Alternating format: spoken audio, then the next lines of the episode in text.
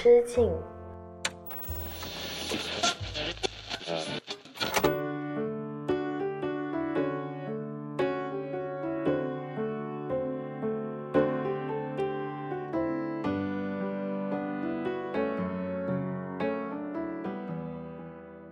大家好，欢迎回到一人之境，我是阿车，这里是青年媒体我要我与你旗下的一档单口音乐类播客。最近我有听到朋友讲一个笑话，他说陈奕迅出那一张《是但求其爱》的粤语单曲的时候呢，他刚跟上一任分手，进入单身时期。《是但求其爱》这首歌发行于二零二零年。结果到了陈奕迅把《是但求其爱》这首歌放进他的粤语新专辑里面的时候，他已经结婚了。就是二零二三年，陈奕迅暌违五年的全新粤语专辑《Chin Up》。那这一张呃暌违五年的所谓的全新粤语大碟呢，其实最近也受到了不少乐迷的吐槽啊，因为它仅仅收录了八首歌曲，其中有五首还是旧作，就是。最老的最老的那一首就是二零二零年发行的《适当求其爱》，所以我的那位朋友这个笑话才会那么的有冲击力啊！就是距离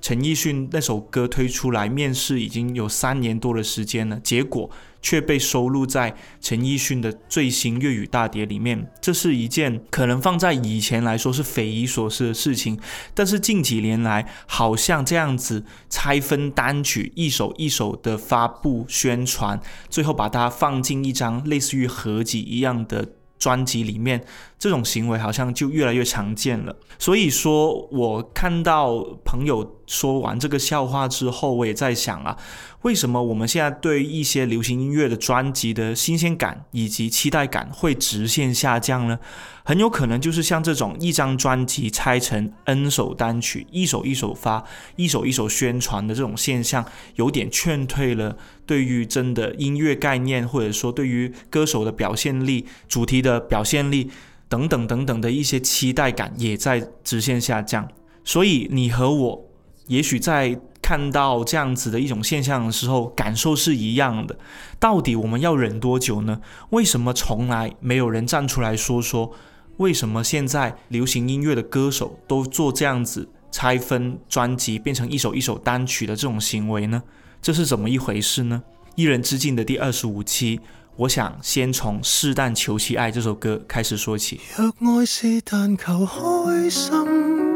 我问要不要求其伤心？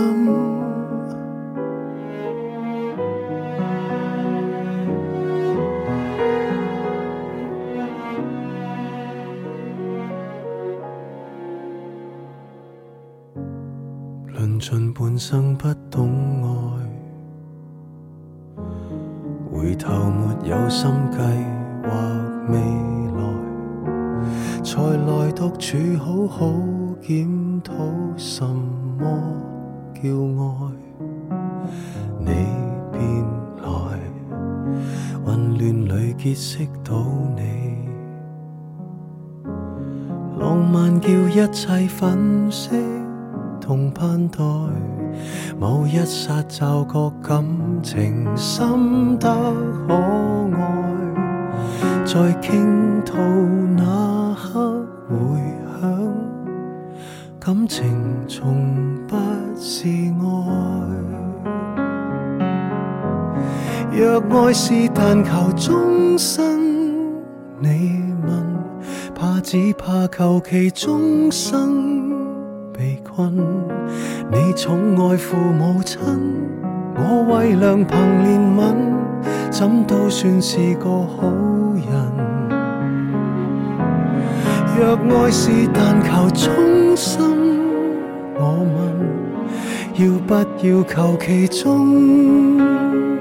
心？纵双方理念多相同，却不相容。首先，《试但求其爱》这首歌呢，说实话，我自己个人是喜欢的。但是它的新鲜感来源于它的歌名，因为呃，如果是粤语区的朋友可能会知道啊，试蛋跟求其都是同一个意思，就是随便的意思。它是粤语里面的，算是大家的口头禅或者是用语之类吧。试蛋啦，求其啦，也是随便啦。问你想吃什么，想喝什么，试蛋啦，随便啦，求其啦，都是同一个意思。但是试蛋求其爱，你的断句呢又可以变成是。逗号，但求其爱，也也就是说，它本来可以是一一首讲述随便的、比较随性的那种恋爱的观念，但是你也可以把它理解成是一种只给的、直接的、单一的，想要追求真爱的那种爱情观念。所以这首歌为什么会给到我新鲜感呢？因为它的歌名给到人无限的解读空间以及遐想，但是听完之后我却觉得有点闷，因为这是一首 totally 我会觉得是林家谦的一首作品，因为他的作曲人是林家谦嘛。个人呢，我会呃喜欢欣赏林家谦的自己的作品，但是如果他自己创作的一些歌曲让别人去唱呢，我会有一种感觉哈，就是好像是更适合他自己本人唱。呃不一定会适合像陈奕迅这种可能可塑性比较强，又或者说已经他在流行乐坛已经摸爬滚打几十年的一个天王级的歌手去唱他的歌。然后我听到陈奕迅的这张新专辑由林家谦包办全张专辑的作曲的时候呢，我确实期待感也是有在下降的。真的合适吗？我不禁在想。虽然这是一种全新的听歌体验，但整张专辑听完下来，我也会觉得他的音乐风格跟陈奕迅的演唱能力好像并没有那么的匹配。而且在那个时候，我就不禁在设想了。陈奕迅这张新专辑的概念到底走什么样的路线呢？大家不妨去 play back 一下，就是回到二零一八年他的上一张粤语专辑叫做《Love》，因为 Love 是一个表面意思就是他讲述爱的一个题材，因为爱对于很多歌手来说，大家都唱过，大家都已经。呃，灿烂的一个题材，但是陈奕迅上一张专辑《Love》里面，他提出的一种新的对于爱的理解是让人觉得非常吸引的，包括《我们万岁》，包括《龙舌兰》等等的作品，我也会觉得他在爱这一个普罗大众的层面之上，他赋予了新鲜的解读角度，包括《我们万岁》里面那种情人游天地，日月换行李的这种比喻，会让人感觉得到，哦，好像。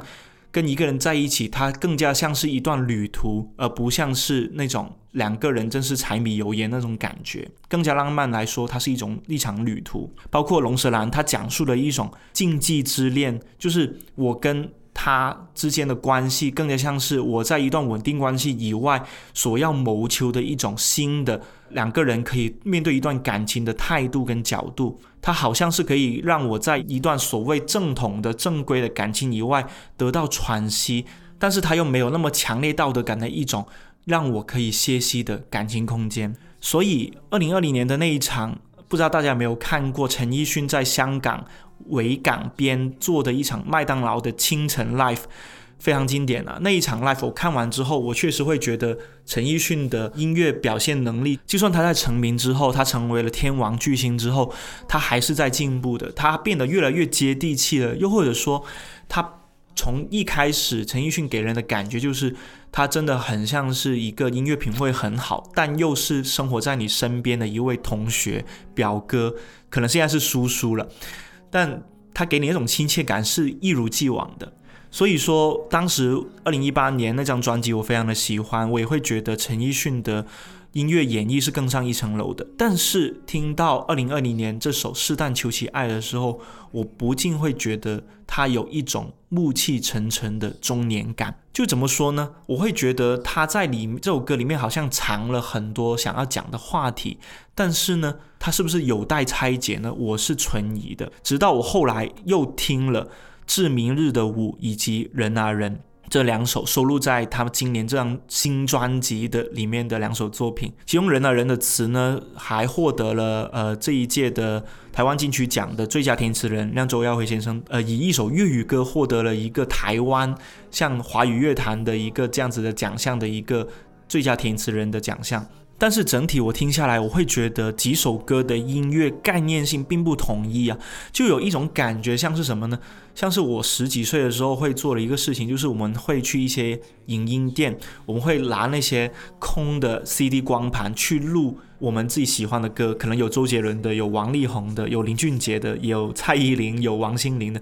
也有可能是有陈奕迅跟容祖儿的。就好像是你在一张光盘 CD 里面听到了非常杂糅的，有不同音乐主题，甚至是呃连音乐风格都完全不一致的一张大合集一样。所以我在想的一个问题是在过去我们讨论一张专辑、一张大碟的时候。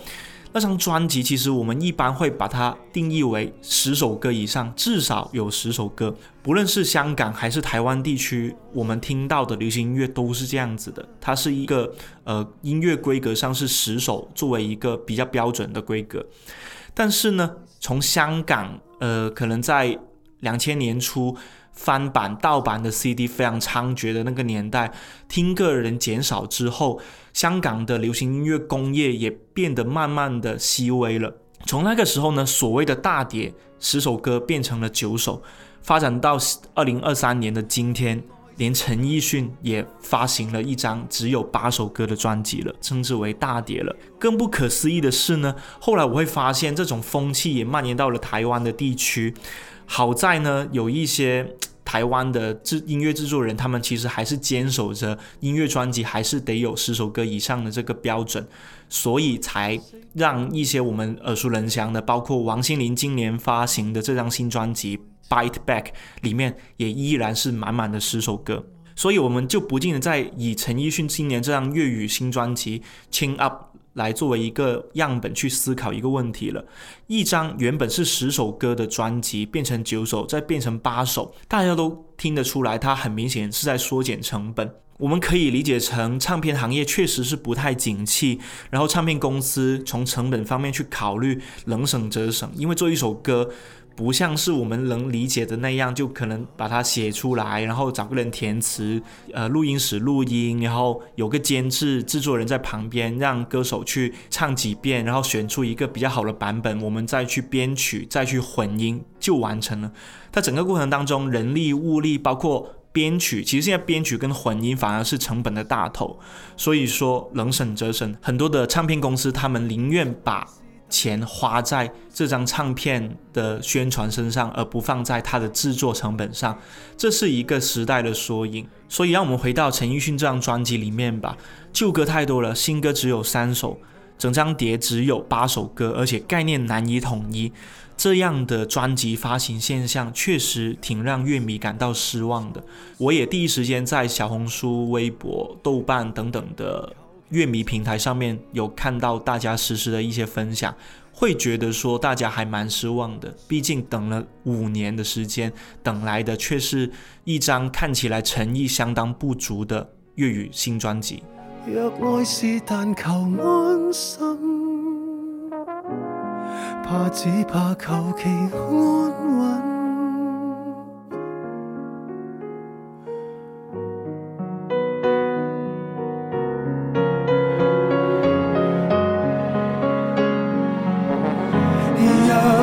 是但求今生抱憾，要不要求其他？生？看双方各自的本能，爱的伤痕极度配衬，爱七色五味多纷尘，更多灰尘。落入五蕴。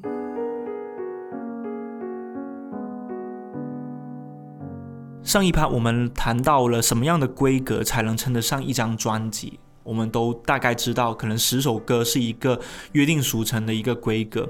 但是我们现在活在了一个数字单曲流媒体的时代，歌手们选歌进专辑，其实也是变成一件非常任务重的事情。特别是像我刚刚有提到的单曲拆分成一首一首的发布跟宣传，在这个过程当中涉及到一个很核心的问题是歌手如何选歌。然后这里就不得不提到，我们听流行歌里面很多人都非常看重的一个东西，叫做音乐概念。音乐概念呢，是指一张专辑进行宣发时，我自己会个人认为最重要的一个元素，因为那代表了歌手或者是艺术家最希望传达给听众的一个重要的命题。我们就不扯其他的流行音乐体系吧，我们就聊港乐。像港乐里面的概念大碟呢，我们很多人会首先提到古巨基。古巨基发行于二零零三年的粤语大碟。游戏机，当年呢，大家对于他的印象还是《情深深雨蒙蒙》里面演舒缓的那个角色。但是在那个时候呢，其实古巨基有一直在香港流行乐坛发新歌，而这张专辑也成为了他的代表作之一。这是一张以日本动漫和游戏为概念核心的流行专辑。整张专辑呢，一共有十一首歌，其中包括《任天堂流泪》《必杀技》等等的大 hit 之作，就大家都耳熟能详了，在 KTV 一定会点的古巨基的歌。当然也有像《心跳回忆》以及《美少女梦工厂之真三国无双》这样子中二可爱的青春悸动心情。听完一整张专辑之后呢，就像听到了一个七零后、八零后，甚至是九零后的青春游戏与爱情历史。所以在那个时候，我听完游戏这张专辑的时候，我会觉得非常的好玩啊！他从专辑封面的设计到歌曲的编排，再到古巨基在里面加入了很多自己的小心思，我都会觉得他真的好像把我们拉回了十几岁或者是二十岁出头的那个年代，大家都很喜欢玩游戏，以及从游戏当中也能够体会到那种跟喜欢的人待在一起那种激动的心情。又比如说，古巨基在二零一二年发行的。告别我的恋人们，也是我心中古巨基的概念专辑代表作。我个人非常喜欢的这一张啊，它是以前任和现任作为创作题材的情歌专辑。情歌大家都听得很多了，但是古巨基呢，这张专辑特别点是在于他用音乐去记录个人真实的感情经历，初恋、相恋以及失恋。每个情感阶段的内心深处呢，古巨基都用自己的亲身经历，把他的这段回忆用音符化成恋爱的乐曲，去细述那些有血有泪的爱情故事。所以，为什么叫告别我的恋人们呢？这张专辑其实也是古巨基送给自己，送给他爱过的那些女孩们，也送给那些每一位曾经爱过、伤过、哭过、笑过的有情人。当然，我在这里提古巨基，不是说陈奕迅。他的过去的音乐专辑的概念性不够强，我不需要在《一人之境》这一期节目过多的解释了。我也非常喜欢陈奕迅的很多专辑。我只是想说啊，在这个连看电影都要在抖音里面刷片段 cut，连看一本书我们都不如在网上看一段书评摘抄的年代，一张原本我们可以像讲一个个很棒故事的短篇小说集的音乐专辑，却变成了一首一首跟随着时事热点、贴合年轻人话题口味的数字单曲，确实也是意料之中的事情。所以，如今很多你看到歌手宣传的方式啊，他们都是以单曲作为一个模式进行推行的。凑够了一定数量的作品呢，就把它凑在一起发成专辑。但我们唯一难过的点在于，他可是陈奕迅呢，他是我们在这个流媒体时代里为数不多可以同时唤醒七零、八零、九零甚至零零后几代人的华语流行音乐天王。他理应是能够坐拥一手一线资源的歌手，但是如果连这么 top 的歌手，他做出了专辑也是随大流，用八首歌就凑数了，那真的不能怪其他歌手真的不思进取啊！而且我最近刚好刷到啊，陈奕迅他讲这张新专辑《Chain Up》的第一首歌叫做《陈大师》的创作背景，他专门邀请了香港著名的 DJ 音乐人林海峰先生作词。那林海峰大家如果知道他的话，会。知道他是软硬天师的成员嘛？他跟葛明辉是组成了香港最初的，真的是 O.G. 原主级别的 DJ 组合。然后他的风格呢是鬼马搞笑轻松的，也一如陈奕迅近几年以来带给大家的，呃，带给乐迷的顽童的这个面貌。陈奕迅呢，就在《陈大师》这首歌的创作背景时就说到，他希望带领大家进入一个轻松的世界，开展新的旅程。就正如这首歌的英文 “lightly” 一样，我们可以轻一点、松一点。一个紧张的人，他鬼使神差的开展了一场不是很想出发的旅途，而这个人在旅途当中不知所措，他就在不停的安慰自己，没事的，没事的，然后才有接下来的其他歌的故事。个人觉得呢，我听到陈大师创作背景的时候，我会觉得非常的共鸣啊，因为我自己本人也是那种。喜欢把没事的没事的挂在嘴边的人，人很渺小，尘归尘，土归土，所以陈奕迅会在陈大师这首歌里面加入了很多的梗，包括那一首那一个经典的 I don't give a，爱东吉雅斯，就是它里面用了一个粤语的谐音梗，很好笑，而且粤语味非常的浓。但是在第一首歌陈大师结束之后呢，接下来这张专辑的其他选曲会让人觉得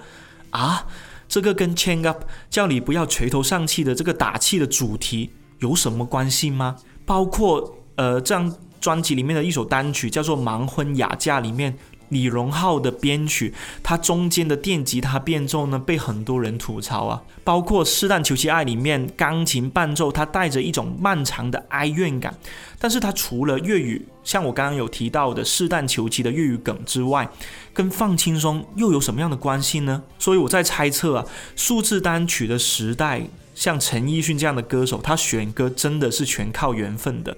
遇到一首好歌，赶紧收下来录制。但是下一首歌是什么呢？遥遥无期。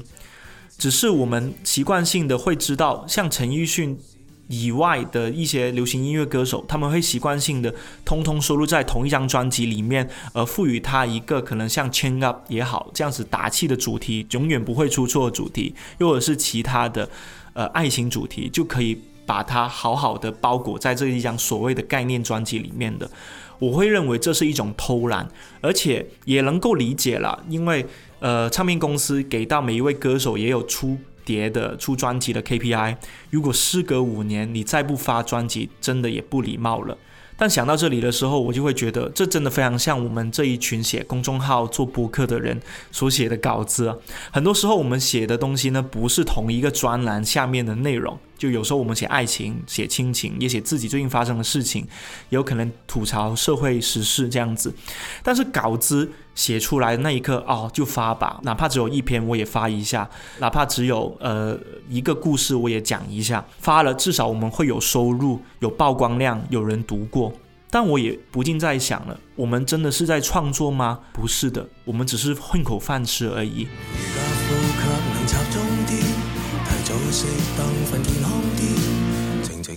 静平静一啲，六日放假行揽公司，浴室高歌红日一支，八个四仔笑大声啲，其他芝麻挨冻啲雅思，树荫下吹风叹吊椅，幻想系装置睇报纸，什么什么都小意思，笑一笑我无言静止。事，放松拗肚臍，把千斤重化做全部薄过纸，放轻苦恼事，提到火星咁大当系粉刺，没有精力赶错越快找到那锁匙。面对焦躁恐慌，着件似轻似薄防毒衣，会 OK 冇事，有心不怕迟，把千斤重化做全部薄过纸，放轻苦恼事，提到火星咁大当系粉刺，趁那未曾我发陈大使。冇事，再分享支持，把千斤重化作全部薄过纸，放轻所有事，大到火星更大当系粉刺，愿每日所以我才觉得陈奕迅这一次的专辑呢，尤其在华语流行音乐界呢，它其实是一个很大很大的缩影。因为欧美音乐都在卷嘛，都在比谁的专辑收录的歌多。像 Drake 公鸭，他今年发行那张专辑一共有二十三首歌。像 Taylor Swift 他重录的一九八九那张神专，二十一首歌，甚至还有新作品在里面。当然，在这里的话，不仅是诚意的区别了，也有着两个不同地方的音乐工业生态的区别。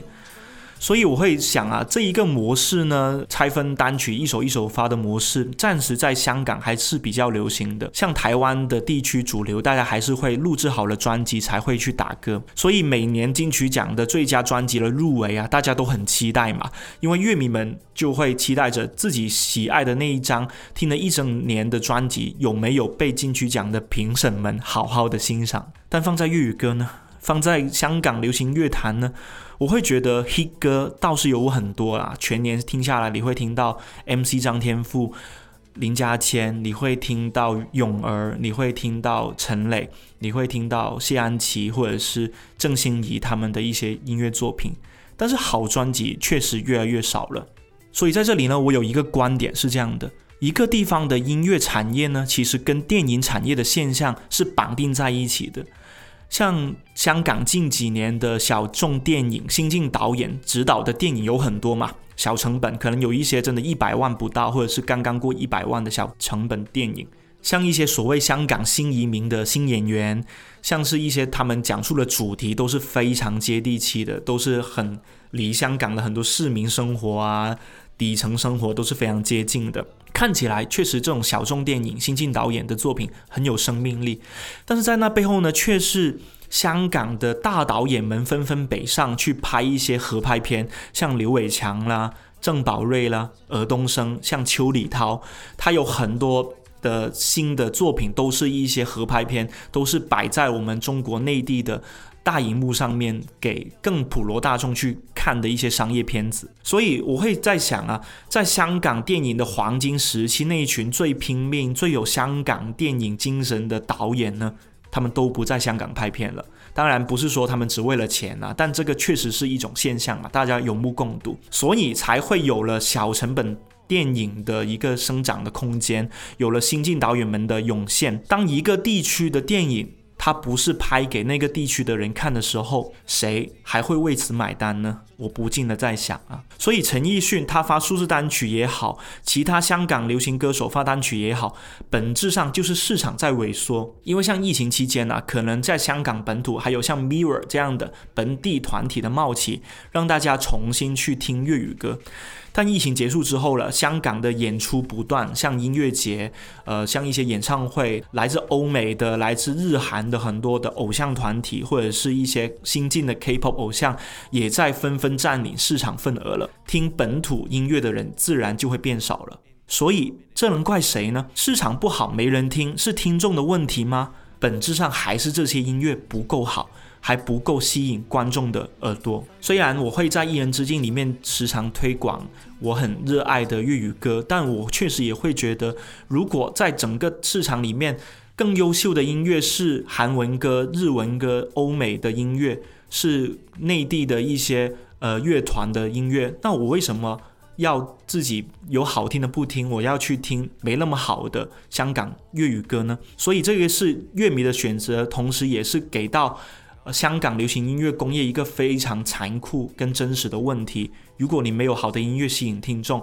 你就注定会萎缩，会被淘汰。因为大家都是有耳朵听的，好不好自在人心。我很喜欢一些前辈说过的一句话啊，他说啊，不要老是去呼吁大家花钱买电影票进场去支持什么电影产业啦，天天都在卖惨，在自怜自艾。你有这个功夫，还不如好好的提升自己的剧本质量。电影制作水平，尤其是年轻演员们，你们演成这个样子，巴不得粉丝都花钱进场来捧自己的场，凭什么？大市场可不会这样惯着你。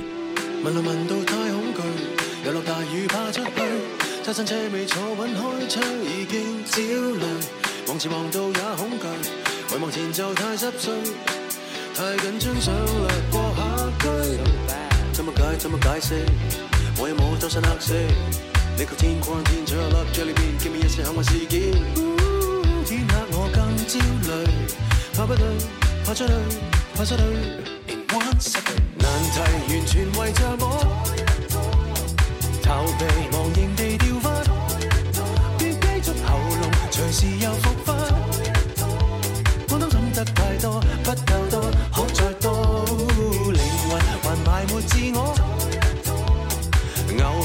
持续暴跳，便继续情人还沉迷毒舌，怪事又继续，可放生我么？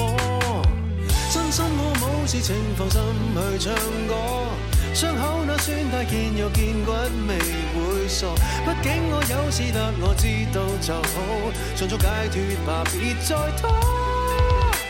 But one second. 所以，我们回来音乐的话题上，在香港呢，其实陈奕迅他也不是第一个这么做的歌手啊，包括陈慧琳、容祖儿、郑秀文等等的天后，他们都是如此的，所以我才会很感慨啊，就是像陈奕迅、容祖儿这样的人都这么做呢，你还能期待那些新生代的创作歌手，他们可以真的踏踏实实做好一张概念专辑，才安心的去打歌发歌吗？很难的，所以大家不妨在这个时候思考一个问题啊：你还会花钱去买一张流行音乐专辑吗？如果会的话，是出于什么样的原因呢？我猜啊，不只是因为歌手，更是因为你买专辑的时候，你是被他传达出来的主题跟核心思想所吸引住的。还记得呢？今年六月份我去了东京的涩谷嘛，我在非常著名的塔店，也就是 Tower Record。买唱片的时候呢，我会发现大家都真的很爱听歌啊，不仅是高中生，有很多的叔叔阿姨，甚至是伯伯，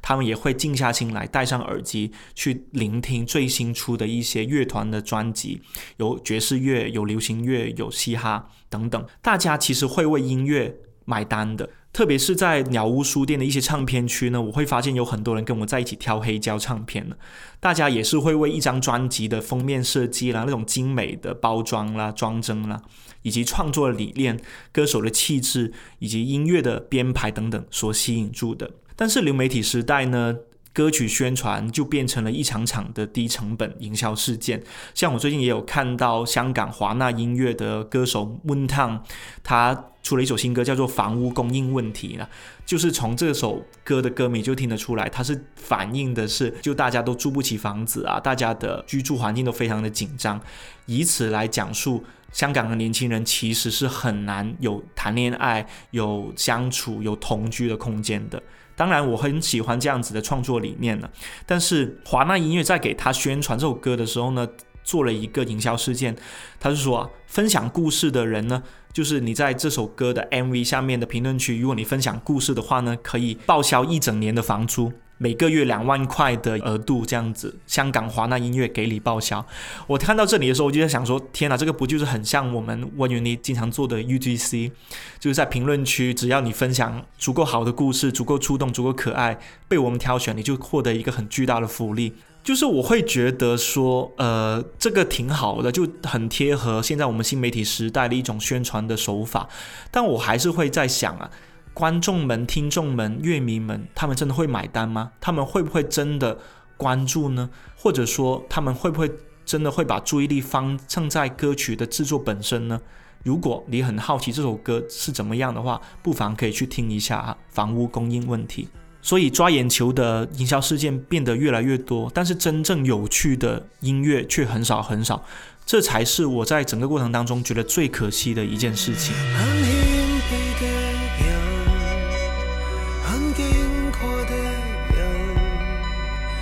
出生一刹，皱眉头，掉眼泪，而最后碰着几多种好几多种丑人，从万世望众生，谁明白过所？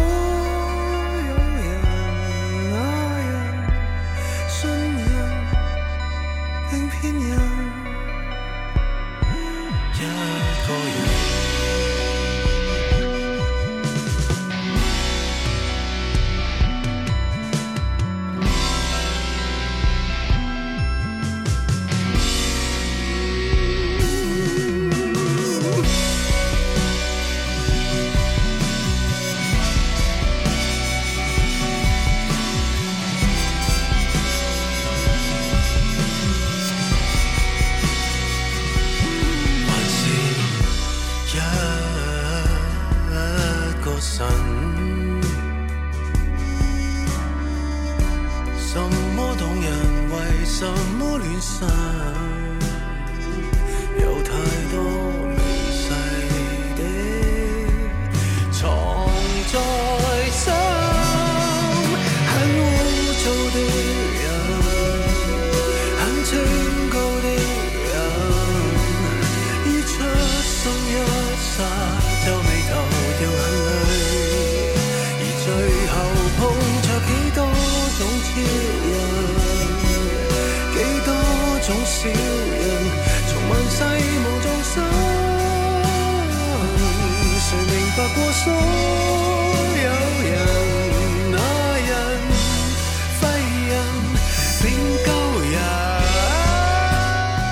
好了，如果你有认真聆听这一期节目的话，你会发现这一节目稍微的有一点点长啊。因为这是阿车在《一人之境》这一档播客里面尝试做的一个月度报告啊，我希望在每个月呢，至少有一期带给大家是我最近所看到的一些关于音乐最新的动态啦，一些时事热点，或者说大家所关心的需要科普的流行音乐话题。像这一期呢，我就以陈奕迅的全新粤语大碟《Change Up》作为一个。不算是吐槽吧，算是分析的一个样本。为什么这个时代大家都变成了一张专辑拆 N 首单曲发的这种现象呢？你是不是也受够了呢？对不起，陈奕迅啊，就是你的这张专辑呢，被我放在了我的月度报告的第一期里面。当然，如果你觉得阿车今天分享的观点跟故事还不错的话，记得留言给我啊，因为我也不知道下一个月有没有这样的月度报告啊。以及，如果你喜欢我的音乐科普，或者是觉得我在科普过程当中有哪里说的不太准确的话，也欢迎你留言告诉我，多多的交流跟分享啊，我也是很乐意去收集大家的一些意见的。好了，这里是一人之境播客，每期会给你带来一些好听的音乐故事，以及我所看到的、听到的新鲜八卦。